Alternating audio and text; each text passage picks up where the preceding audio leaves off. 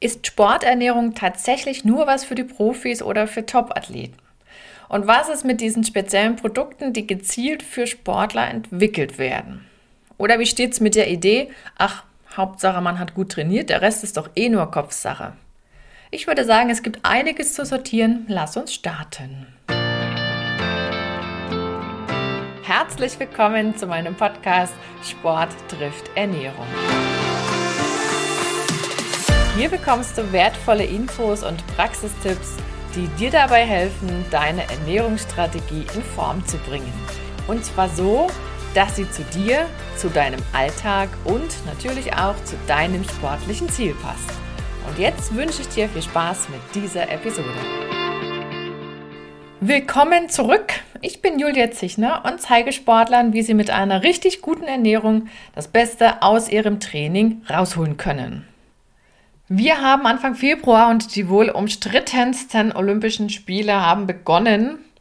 Dazu gibt es ähm, eine sehr coole Dokumentation mit dem Felix Neureuter, genau zu diesem Thema Spiel mit dem Feuer. Die ist in der ARD-Mediathek zu sehen und weg von diesem Hintergrund hin zu dem, was die Sportler beschäftigt. Da sind wir ganz schnell natürlich bei der Frage, wie geht's mit dieser Top-Leistung? Das ist ja das Ziel, was ein Sportler im Wettkampf hat. Klar. Und es ist, denke ich, auch bekannt, dass da verschiedene Faktoren gut ineinander finden müssen, damit das natürlich auch klappt. Und ein bisschen Glück mag auch dabei sein. Und wenn wir uns die vielen Einflussfaktoren jetzt mal anschauen, dann ist mit Sicherheit ein Punkt die Ernährung. Und bei der Sporternährung geht es ja gezielt darum, wirklich die Nährstoffzufuhr richtig gut oder perfekt auf diese sportliche Belastung abzustimmen und zwar in jeder Phase der Saison, nicht nur wenn Wettkampf ist. Das gehört auch mit dazu. Und für die heutige Episode habe ich mal drei Sätze rausgesucht, die mir wahrlich oft begegnen, wenn es genau um dieses große Thema Sporternährung geht. Und der erste Klassiker lautet, ach, Sporternährung, das ist doch eh nur was für die Profis, die den ganzen Tag Zeit zum Trainieren haben. Und da kann ich nur sagen, nein, nein und gerne auch ein drittes Mal nein. Warum?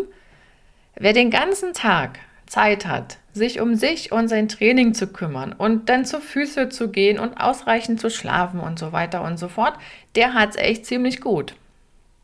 Wesentlich anspruchsvoller ist es ja, wenn der Alltag viel mehr fordert und dann noch ein Job, meistens sogar ein Vollzeitjob mit diesem großen oder mehr oder weniger großen Trainingspensum vereinbart werden muss und wenn dann vielleicht noch der Familienalltag dazukommt. Und das trifft übrigens auch auf einige Top-Athleten zu, auch auf die, die an Olympia teilnehmen. Man mag es nicht glauben, aber das kommt ja immer auf die Sportart an, wie viel Förderung dann dabei ist und so weiter. Das ist nochmal ein ganz anderes neues Thema, das wollen wir heute nicht weiter vertiefen. Auf jeden Fall ist es so, dass man sich in einem stressigeren Alltag erst recht um eine vernünftige Ernährung kümmern sollte. Und das ist aber auf der anderen Seite auch wieder herausfordernder, als wenn ich ein Sportler bin, der sich nur auf sein Training zu konzentrieren braucht. Nur in Anführungszeichen. Ne, das ist auch nicht nichts, aber es ist weniger, als wenn ich noch einen Job und einen stressigen Alltag dazu packen würde. Und da zeigt sich ja umso deutlicher bereits beim Energiebedarf, na, wenn die Alltagsaktivität schon sehr hoch ist und vielleicht auch körperliche Arbeit im Job oder während der Freizeit zusätzlich verrichtet werden müsste, neben dem Training und das Training praktisch noch on top kommt, dann ist das, ja, dann kommt unterm Strich eine höhere Zahl raus. Und dann hast du vielleicht wenig Zeit für Pausen und müsstest eigentlich mehr Energie aufnehmen, weil du gar nicht so viel entspannen kannst. Das ist ja der Punkt, der wieder nochmal mehr herausfordert. Und da schließt sich automatisch die Frage an, welche Rolle spielt denn jetzt die Ernährung, um letztlich mein gesamtes Tagesprogramm auch bestmöglich meistern zu können. Training ist ja nur ein Teil davon, aber ich trainiere ja auch mit einem bestimmten Ziel und das, deshalb ist es immer auch wichtig, dass die Trainingseinheit so umzusetzen geht, wie ich sie geplant habe und ich auch die Power habe, gerade wenn es intensiver sein muss. Man könnte auch sagen, dass es keine Frage des Status, ne, wie wichtig Ernährung im Alltag von einem Sportler ist. Es spielt keine Rolle, ob du Berufssportler bist, Profi, Topathlet, wie auch immer das dann heißt, oder ob du ein ambitionierter Freizeitsportler bist. Völlig egal. Darauf kommt es überhaupt nicht an. Das Entscheidende ist, welche Belastung hat jemand im Alltag? Inklusive Training. Denn daran orientiert sich automatisch deine Ernährungsstrategie, also was du an Nahrung brauchst. Oder sollte es zumindest tun. Deshalb gibt es auch keine Strategie, die für alle gilt, sondern es gibt eben nur eine individuelle. Kommen wir mal zum zweiten Satz, den ich häufig höre. Ähm, der lautet dann so in etwa, ach, Sportler brauchen doch eh früher oder später irgendwelche speziellen Produkte, die gezielt für sie entwickelt wurden. Naja, von Brauchen im Sinne eines echten essentiellen Bedarfs kann im Grunde keine Rede sein. Aber sie können in bestimmten Situationen sehr nützlich sein, klar. Und manchmal sind sie eben der einfachste, vielleicht auch der schnellste oder unkomplizierteste oder gar der bequemste Weg zum Ziel. Lass mich zwei Beispiele dazu anführen. Das erste ist der klassische Proteinshake oder Eiweißshake wo ja letzten Endes auch natürliche Lebensmittel hergenommen werden als Rohstoff. Meistens ist es Milcheiweiß, davon besonders häufig das Molkenprotein, Whey, gefolgt von Hülsenfrüchten. Das hat sicherlich auch was mit dem Trend vegan zu tun. Klar, gab es früher auch nicht in der Häufigkeit, aber das sind so die zwei Rohstoffe, die tendenziell in den meisten Produkten drinstecken. Du könntest natürlich genauso sagen, Proteine, ach, die nehme ich über klassische Lebensmittel auf. Das funktioniert nach wie vor. Damit meine ich Fleisch, Fisch, Eier, Milchprodukte wie Quark, Käse, Hülsenfrüchte, Linsen, Kichererbsen, sowas oder Nüsse, Ölsaaten, also Sonnenblumenkerne, Kürbiskerne und dergleichen. Das kann man immer noch tun. Und das ist auch eine sehr gute Idee, zweifelsohne. Aber wie sieht die Praxis im Alltag manchmal aus? Und da geht es ganz, ganz oft um Zeit. Und gerade Fleisch und Fisch sind ja auch mit Zubereitungszeit verknüpft. Sicherlich kann man es auch roh essen, aber ganz ehrlich, das machen die wenigsten und das kommt doch eher selten vor. Wir braten meistens irgendwie ein Stück Fleisch oder Fisch, je nachdem. Und das braucht eben zwangsläufig Zeit. Und dann kommt noch ein Punkt dazu, dass gerade bei diesen pflanzlichen Proteinquellen automatisch Ballaststoffe mit an Bord sind. Ne, Stichwort Hülsenfrüchte, Nüsse, Sonnenblumenkerne. Das möchten aber nicht alle, weil mich ja Ballaststoffe auch ziemlich lange satt halten und irgendwann ist halt zu viel, wenn ich immer diese Produkte hernehme und vielleicht einen hohen Proteinbedarf decken müsste. Da kommt man dann irgendwann an so eine Schnittstelle, wo man dann guckt, hm, klappt das noch mit dem Gesamtenergiebedarf, den ich eigentlich habe, wenn ich jetzt permanent satt bin? Und beim Trainieren möchte ich ja auch nicht immer so pappsatt sein. Ne? Das sind so die Grenzen, an die man irgendwann kommt. Und noch vielleicht ein Punkt, das ist ja auch dem Lifestyle zum Teil geschuldet. Ne? Manche lehnen ja auch bestimmte Lebensmittelgruppen ab, warum auch immer. Manche müssen was ausklammern aus gesundheitlichen Gründen. Und das war jetzt mal nur ein kleiner Auszug an so ein paar Punkten, die vielleicht so eine Begründung sein könnten für einen Einsatz von einem Proteinshake. Aber da stellt sich automatisch die Frage nach dem besten Kompromiss. Nochmal, klar, echte Lebensmittel sind immer der Goldstandard. Überhaupt keine Frage. Man kommt auch ohne Eiweißshake sehr weit. Aber wo ist die Grenze? Und die ist eben aus meiner Sicht dann erreicht, wenn ich es jetzt als Ernährungswissenschaftlerin sehe, dann muss man klar sagen, wenn ich über den klassischen Weg, über die Grundnahrungsmittel es nicht mehr schaffe, den Proteinbedarf zu decken, den ich auf der anderen Seite für das doch aufnehmen müsste, was ich zu leisten habe als Sportler. Das ist so diese Schnittstelle, die irgendwann kommt. Und da können diese Shakes eine sehr willkommene Möglichkeit sein. Und da kommst du dann zu dem Fazit, lieber mit einem Shake mal was ergänzen, als am Ende zu wenig Bausubstanz für die Muskulatur parat haben. Da kommst du ja auch nicht weiter. Beispiel 2 sind die berühmten ESO-Drinks oder Gels oder Riegelchen oder also genau genommen die Energieriegel meine ich jetzt. Man kann das auch zusammenfassen als Kohlenhydratkonzentrate. Gerade Kohlenhydratkonzentrate sind ja auch für die längere, intensivere Belastung konzipiert und damit ist immer gemeint vor der Belastung oder währenddessen. Also es gibt eine bestimmte Situation, einen bestimmten Zweck, wo die zum Einsatz kommen dürfen. Und die werden auch nach speziellen Rezepturen hergestellt, die natürlich auch den Anforderungen von Sportlern während genau so einer Belastung gerecht werden sollen. zur Wahrheit gehört aber auch, dass die Produkte dann doch von Hersteller zu Hersteller oder von Produzent zu Produzent nochmal sehr unterschiedlich sind. Und da gibt es sicherlich bessere und manche Produkte, die nicht so ideal sind. Aber das Ziel, was die verfolgen, das ist immer dasselbe. Ne? Die Produkte sollen dem Sportler dabei helfen, eben die Leistungsfähigkeit, solange es geht, zu erhalten und damit ja auch irgendeinen Nutzen bringen. Das ist schon diese Intention. Und du brauchst nun mal ein gewisses Maß an Treibstoff, um voranzukommen. Das ist so ein bisschen Futter für die Muskulatur sozusagen. Schnelles oder was, was zur schnellen Energiebereitstellung eben genutzt werden kann. Da taugt ja nicht alles dazu. Wobei Treibstoff, wenn wir mal in diesem Bild bleiben, nicht nur über das genutzt wird, was ich während meiner Belastung aufnehme, sondern da muss ich, je nachdem, wie lange ich unterwegs bin, auch auf meine eigenen Reserven zurückgreifen. Sonst wird kein Schuh draus. Also man kann sich nicht auf diese kleinen Helferlein, nennen wir sie mal so, verlassen. Sonst könnte man unterwegs vielleicht auch mal verlassen sein in so einer Belastungsphase. Im Prinzip gilt hier genauso wie eben bei dem Proteinshake, die Produkte stehen für so eine unkomplizierte Geschichte. Man kann also, ja, sagen, das ist so ein bisschen praktischer und bequemer durchaus, um zum Ziel zu kommen. Natürlich kann ich mich auch mit klassischen Lebensmitteln versorgen, das geht. Und die alten Hasen, die antworten ja an der Stelle ganz gerne, ach, weißt du was, früher hatten wir doch sowas auch nicht. Und wir kamen trotzdem ans Ziel. Das will ich darauf antworten, außer stimmt. Ist so.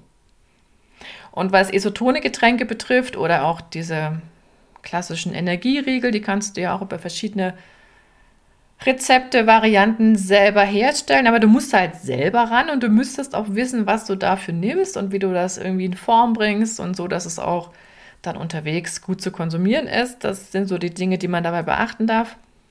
Und bei Gels selber machen, da wird es dann schon anspruchsvoller. Da müsste man wahrscheinlich so eine Art Fruchtpüree oder Fruchtmus hernehmen und noch was reinmischen, aber da würde sich mir dann die Frage stellen, wie verpacke ich das so schlau, dass das auch unterwegs, wenn ich jetzt mehrere Stunden bei, was weiß ich, 30 Grad unterwegs bin, dass das nicht anfängt irgendwann zu gären. Das wäre ja auch blöd. Und klar könnte man jetzt auch sagen, anstelle von dem Gel beispielsweise esse ich halt eine Banane. Das kommt auch von den Nährwerten super hin, auch so vom, vom Gewicht, ne? 100 Gramm 20 Gramm Kohlenhydrate davon in etwa. Das sind Durchschnittswerte, keine Frage, aber auch hier bist du wieder bei so einem praktischen Element. Ne? Was lässt sich besser transportieren? Was hält länger? Gerade wenn du jetzt eine längere Zeit oder mehrere Tage unterwegs bist, das meine ich damit. Was ist einfacher zu konsumieren? Vielleicht auch während der Fahrt oder während ich unterwegs bin. Ich kann nicht immer Pause machen. Und was bekomme ich in der Situation, wo ich es brauche, auch runtergeschluckt? Was vertrage ich besser? Stichwort Darm. Hier gibt es verschiedene Punkte, die man da bedenken darf. Natürlich kannst du auch sowas hernehmen und sagen, wo mache ich keinen Abfall, keinen Müll. Das hat viele Facetten, das Thema. Muss jeder selber am Ende entscheiden, was ihm da wichtig ist. Und wenn ich meine Verpflegung selber mitnehmen müsste, für ein paar Tage vielleicht, dann geht es ja auch um so praktische Fragen. Ne? Jetzt mal ein Beispiel. Hänge ich mir eine Staude Bananen auf den Rücken mit fünf Bananen im Bund vielleicht oder packe ich mir fünf so kleine Gelpäckchen ein? Oder anstelle dessen zwei bis drei Riegelchen und komme am Ende auf weniger Gewicht und weniger Volumen, aber habe trotzdem die gleiche Menge Energie. Deshalb immer dieses äh, Thema Kohlenhydratkonzentrate. Ne? Aber das muss, wie eben schon gesagt, jeder für sich selber entscheiden. Klar ist aber auch, oder sollte zumindest sein, dass dich dieses Gel alleine nicht über mehrere Stunden auf hohem Niveau ausreichend versorgen kann. Es geht nicht. Das liegt aber nicht am Gel, sondern in der Natur der Sache. Ne, während körperlicher oder während intensiver körperlicher Belastung liegt der Fokus einfach auf der Muskelarbeit und dem Kreislaufsystem und weniger auf deinem Verdauungssystem. Das heißt, diese Vorstellung, ich nehme währenddessen alles auf, was ich gerade verbrenne, die ist absolut surreal. Also ein Gel kann auch keinen Leichtsinn in der Wettkampfvorbereitung im Ausdauersport ersetzen. Es geht nicht. Und wenn deine Kohlenhydratspeicher nicht ausreichend bestückt sind in deiner Muskulatur, dann lässt sich das Problem eben nicht mit Riegeln, Gels oder Isodrinks regeln. Die leisten ihren Teil, die sorgen dafür, dass du halt erst später auf deine Reserven vielleicht zurückgreifen musst, aber nicht mehr und nicht weniger. Deswegen sind sie nützlich, aber sie dürfen oder müssen immer in dein Konzept eingepasst werden. Das ist so. Ja, da drängt sich automatisch folgende Frage auf, ne? Wieder mal eine von diesen Fragen. Und zwar, habe ich eine vernünftige Ernährungsstrategie? Habe ich zum Beispiel eine Ernährungsstrategie für die Phase rund um den Wettkampf, wo sich eben diese Sportlerprodukte einbetten lassen würden? Brauche ich die? Und das ist übrigens rechtlich vorgeschrieben, dass auf diesen Shakes, Gels, Isodrinks und wie sie alle heißen, auch immer der Hinweis steht oder stehen muss sogar, dass diese Produkte eben keine ausgewogene Ernährungsweise ersetzen können. Das heißt, die sind immer nur Teil eines großen Projektes. Kommen wir mal zum dritten Satz. Ach, Hauptsache gut trainiert, der Rest ist dann eh nur Kopfsache. Und das kann man natürlich so durchziehen, aber dann sollte man sich zumindest kurz bewusst machen, welches Potenzial ungenutzt bleiben könnte, wenn man sich nur aufs Training und diese mentale Leistungsfähigkeit verlässt. Das ist auch ordentlich, überhaupt keine Frage. Welchen Anteil hat eigentlich die Ernährung am sportlichen Erfolg? Und da muss ich sagen, kommt drauf an. Manche sagen durchschnittlich 10% Das können aber auch 100% sein. 10% sicherlich eher so, wenn du einen klassischen Trainingsalltag hast und so eine vorbereitende Saisonphase. Und dann, wenn du im Wettkampf bist und wenn es so ein heißer Sommertag ist und du schwitzt wahnsinnig viel und dir wird nur Trinkwasser angeboten, wo kein Salz drin ist, also kein Natrium und auch in diesem Trinkwasser logischerweise keine Kohlenhydratquelle ist und du auch nichts hast, was das irgendwie ersetzen könnte und du machst das über längere Zeit so, dann wirst du auch merken, dass die Leistungsfähigkeit abfällt, weil einfach zu wenig Kohlenhydrate da sind oder vielleicht Muskelkrämpfe noch dazukommen. Und da muss man sagen, dann spielt natürlich die Ernährung eine sehr, sehr, sehr entscheidende Rolle. Wenn du Pech hast, kommst du nicht weiter, weil eben der Ofen aus ist. Mach dir also klar, du kannst dein Training oder eine Wettkampfsituation dann ordentlich umsetzen, wenn du dafür richtig gut mit Nährstoffen ausgestattet bist. Damit ist aber gemeint so viel wie nötig, aber nicht so viel wie möglich. Ist auch wichtig. Manchmal wird so viel aufgenommen. Da habe ich mal so eine schöne Überschrift gelesen, die nannte sich die Überfütterung des Freizeitsportlers. Manche übertreiben das dann und essen viel mehr, als sie eigentlich bräuchten, wundern sich, wenn sie am Ende zunehmen. Das will ja auch kaum ein Sportler. Und das Training alleine nicht reicht, das zeigt sich eindrucksvoll, genauso wenn es um Muskelaufbau geht. Und auf der anderen Seite zeigt sich an dem Beispiel auch, dass es alleine über die Ernährung nicht getan ist. Bleiben wir mal bei der Ernährung. Es reicht nicht, ab morgen fünf Proteinshakes mehr zu trinken. Ich mache nur mal ein Beispiel. Ne? Da wird sich dein Bizeps nicht beeindrucken lassen davon, von der Maßnahme. So easy, wie das bei Popeye gewesen ist, der da seine Spinatdöschen genommen hat und runterschluckte. Und da war der Bizeps dreimal so groß. So ist es halt nicht. Und du wirst nicht drumherum kommen, schlau trainieren zu müssen. Das ist so. Sonst erfüllt das Protein ja gar nicht seinen Zweck. Keine Chance. Und nimmst du es einfach nur zu dir und vielleicht auch in größerer Menge zu dir und gehst halt nicht trainieren oder zu selten oder machst es falsch, kann man ja auch was falsch machen dabei, dann hast du am Ende, wenn es richtig blöd läuft, sogar ein Plus erzeugt an Kalorien, weil du ja, oder ein zu großes Plus. Ein gewisses Plus brauchst du immer, weil der Masse aufbauen willst, ist auch klar. Aber das ist auch wieder sehr individuell. Nur schlägt sich eben der einfache Mehrkonsum von Eiweiß nicht automatisch in den Plus an Muskelmasse nieder. Das wäre ja toll. Wenn du nicht trainierst, dann wird halt eher Fett aufgebaut. Da sind schon manche überrascht worden. Also Ernährung alleine hilft ihr nicht. Und wenn du auf der anderen Seite sagst, ich trainiere wie ein Weltmeister, Hauptsache Training eben und vergisst deinen Proteinbedarf zu decken, der bei einem intensiven Training automatisch höher sein muss, das geht gar nicht anders. Und wenn du vielleicht insgesamt noch zu wenig Energie aufnimmst, dich nicht gescheit um deine Ernährung kümmerst, dann wird es auch nicht mit deinem Ziel. Das kennen wir ja auch, ne? wenn Rohstoffmangel herrscht, dann stockt die Lieferkette und beim Proteinmangel im Körper stockt eben die Produktion von körpereigenen Proteinstrukturen. Kann man eigentlich ganz gut vergleichen. Und wer intensiv trainiert, der macht, der macht ja auch immer ein bisschen Muskulatur kaputt. Das ist ja gewollt. Und deshalb braucht es auch wieder Rohstoff zum Reparieren. Geht nicht anders. Stell dir vielleicht nochmal so ein Uhrwerk vor. Von so einer schönen Wanduhr. Da greifen ja auch ganz viele Zahnrädchen ineinander. Und wenn du jetzt an einem drehst, dann bewegen sich die anderen mit. Und so ähnlich verhält sich es auch immer mit diesem Zusammenspiel Ernährung und Bewegung im Körper. Wenn du an einer Stelle was veränderst, dann wirst du auch an anderen Stellen irgendeine Wirkung spüren. Noch ein Punkt zur Kopfsache. Streng genommen ist ja die Kopfsache, in Anführungszeichen gesagt, ne, immer mit dabei, weil das Gehirn ja automatisch die zentrale Steuerung von deinem Körper innehat. Und zwar rund um die Uhr, also 24-7.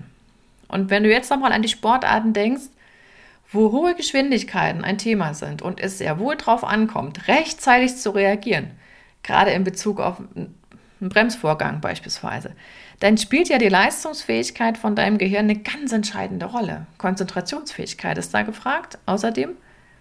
Und wenn das über eine längere Zeit aufrecht gehalten werden soll, dann wird es ja noch spannender. Und da denke ich an die Abfahrten im Radsport oder an Ski Alpin. Wie fit ist das System noch auf der letzten Abfahrt? Oder Stichwort Motorsport, da haben wir das Gleiche. Und türkisch sind dann immer die Momente, wenn es äh, heißt, ach, geht ja nur noch runter, gerade im Radsport, ne? bloß gut, ich habe nämlich nichts mehr einstecken. Alles schon gehört. Aber gerade nach so einer längeren Tour, wenn du dich auch wirklich muskulär verausgabt hast, dann kommt es wirklich drauf an, auch bis zum Schluss noch zumindest so reaktionsschnell, wie es irgendwie geht, zu sein. Und da braucht es halt manchmal eben noch ein paar Kohlenhydrate. Und wenn es nur noch runtergeht und 50 Kilometer weit ist, dann ist das schon mal eine Strecke. Und Kopfsache ist also nicht nur mit dieser mentalen Stärke gemeint oder hat damit zu tun, sondern genauso mit der generellen Leistungsfähigkeit deines Gehirns. Und letzten Endes arbeiten sie ja immer zusammen, Hirn und Muskulatur. Man könnte also auch sagen, dass die Leistungsfähigkeit von Muskulatur und Hirn oder Gehirn jeweils auch wiederum direkt mit der Ernährung verknüpft ist. Man kann es nicht losgelöst sehen. Denk an das schöne Uhrwerk. Was kannst du jetzt mitnehmen? Ein Punkt, du brauchst eine gute Basisernährung, ein stabiles Fundament sozusagen. Das ist wie beim Haus auch. Fundament ist schon mal die halbe Miete, wenn das passt. Mindestens. Und Sportlerprodukte wie Proteinshakes oder eben Gels, Riegel, Isodrinks, Stichwort Kohlenhydratkonzentrate, die können dir wahnsinnig gut aus der Patsche helfen in bestimmten Situationen. Aber sie werden niemals echte gravierende Defizite oder Versäumnisse in der Basisernährung ausgleichen können. Das ist genauso, wie du es auch vom Training her kennst. Du wirst ein Training, was nicht stattfand, nicht durch irgendwelche Mittelchen ersetzen können. Und letzter Punkt, sowohl die Leistungsfähigkeit von deiner Muskulatur als auch die von deinem Gehirn, die sind immer abhängig von einer ausreichenden Versorgung mit den richtigen Nährstoffen. Tja, und wenn du nicht so recht weißt, wo du bei dir ansetzen solltest in deiner Basisernährung, damit die dann auch so vom Standard her gut passt und ein gutes Fundament bietet, dann schnapp dir gerne mein kleines E-Book mit den 10 Hacks für eine richtig gute Basisernährung im Sport. Den Link findest du direkt in den Show Notes damit sind wir am Ende angekommen, von dieser Episode zumindest. Hab noch einen schönen Tag und ich freue mich, wenn du nächste Woche wieder reinhörst. Deine Julia.